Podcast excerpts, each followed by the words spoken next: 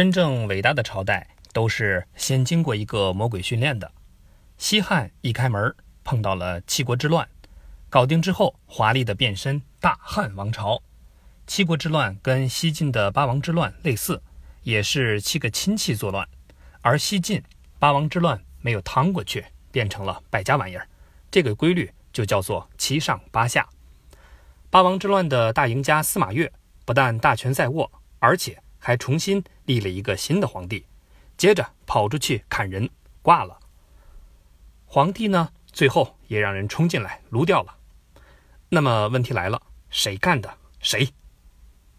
司马一家吃着火锅撕着逼，国内一些少数民族趁机冒出来造反，司马越和新皇帝就死在他们手上。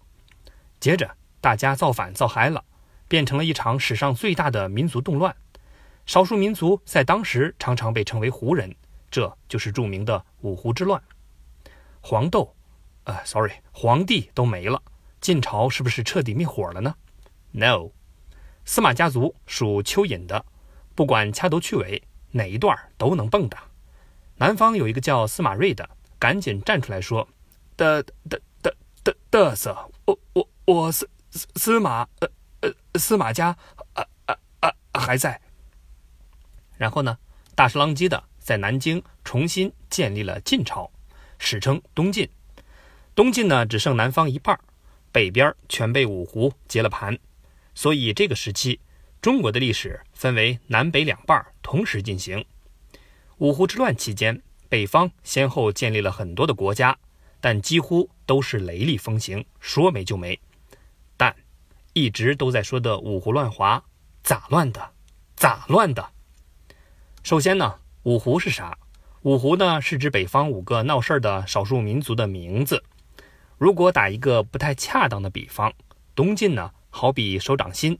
五胡呢，分别是五个手指，用一句顺口溜就是“匈奴抢鲜卑的解”，也就是匈奴、羌族、鲜卑族、狄族、羯族。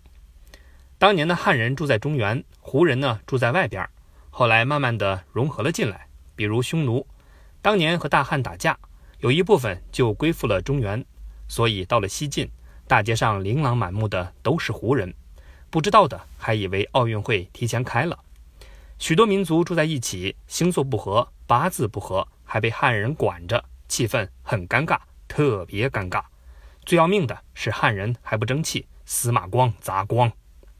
于是各种民族开始造反，撸皇帝，违章乱建，各种火拼。拿得出手的先后有十六个国家，叫做五胡十六国。温馨提示一下，五胡十六国呢，更多指的是这个时代国家全算下来有无数个，也不全是胡人建立，很多太小太短命，几年到几十年发育不良，不好意思晒出来，所以我们不用纠结到底有多少国家。北方这些国家此消彼长，绝大多数剧情乱成了狗，但好在也不是没有规律，统一过两次。于是呢，我们首先记住的两个国家是。前秦和北魏，所以整个北方五胡乱华期间，天然的分成了两个阶段。它的整体形式是这样的：乱，很乱。哎呀，前秦出现，接着又乱，很乱。哎呀，北魏又出现。第一个阶段，乱，很乱阶段。五胡的国家很多，但第一个阶段基本就是赵、秦、燕、梁这几个原创的国家。之后呢？基本都是跟他们有点关系的山寨货，他们都什么关系呢？大概的关系就是老板太傻逼了，我要单干。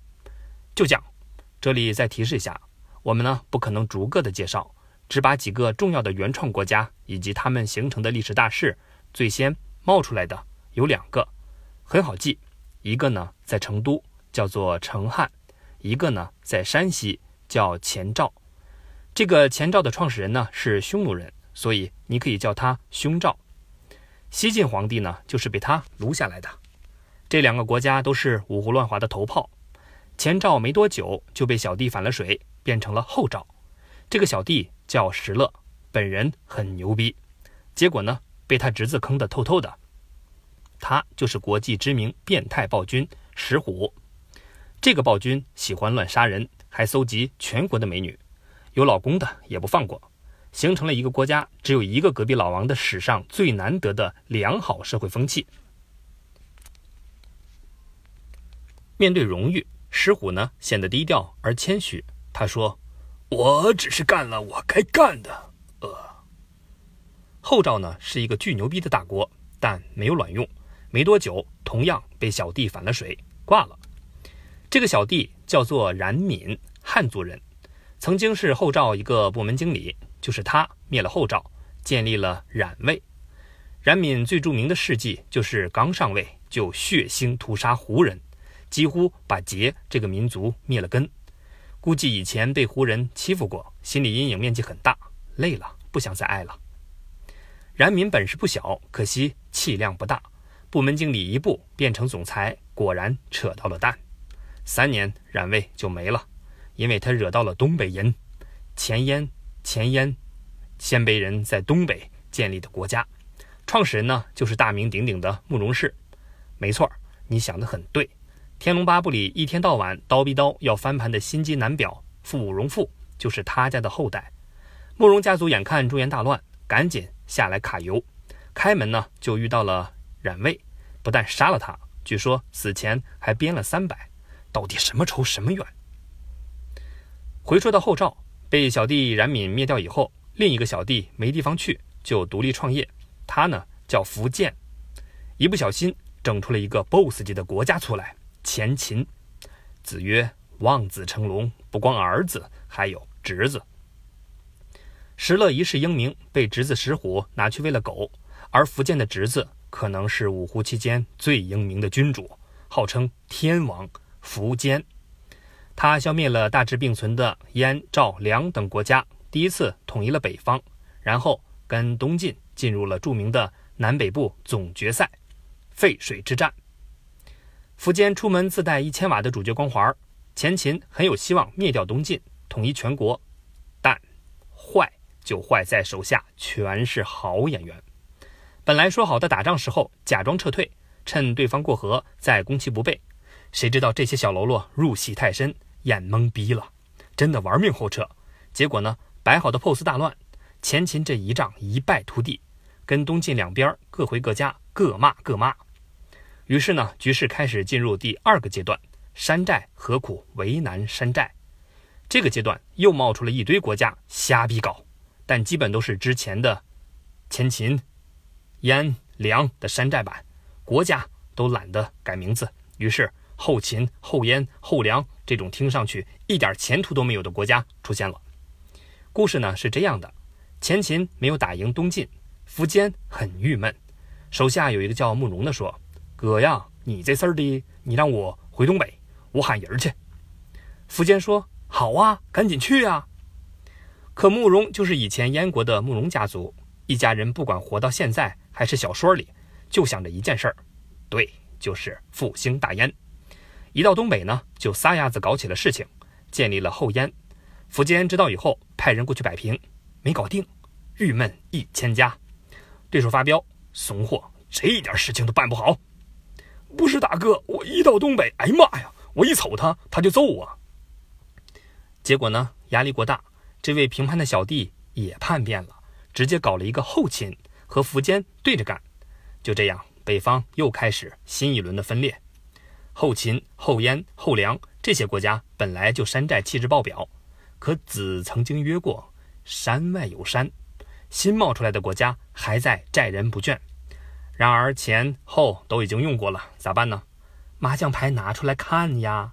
于是呢，又冒出来了南燕、北燕、西燕、南梁、北梁、西梁等等，山寨见山寨，一起去勾带。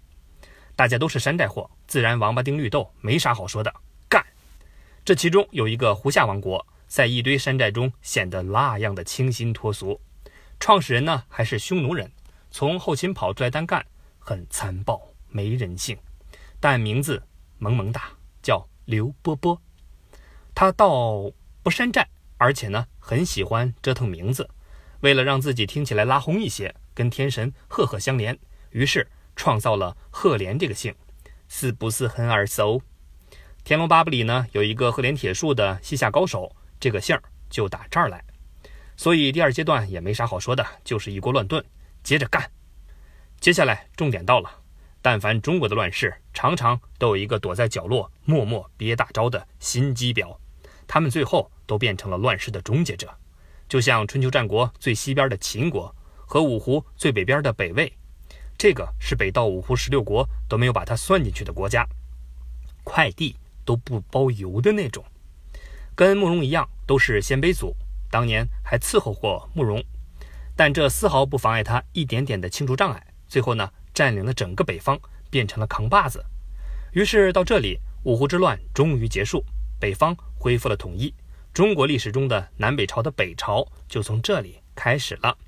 五胡之乱当然把中原祸害得够呛，但从上帝视角来看，它让各民族互相融合到了一起，有着极其深刻的印象。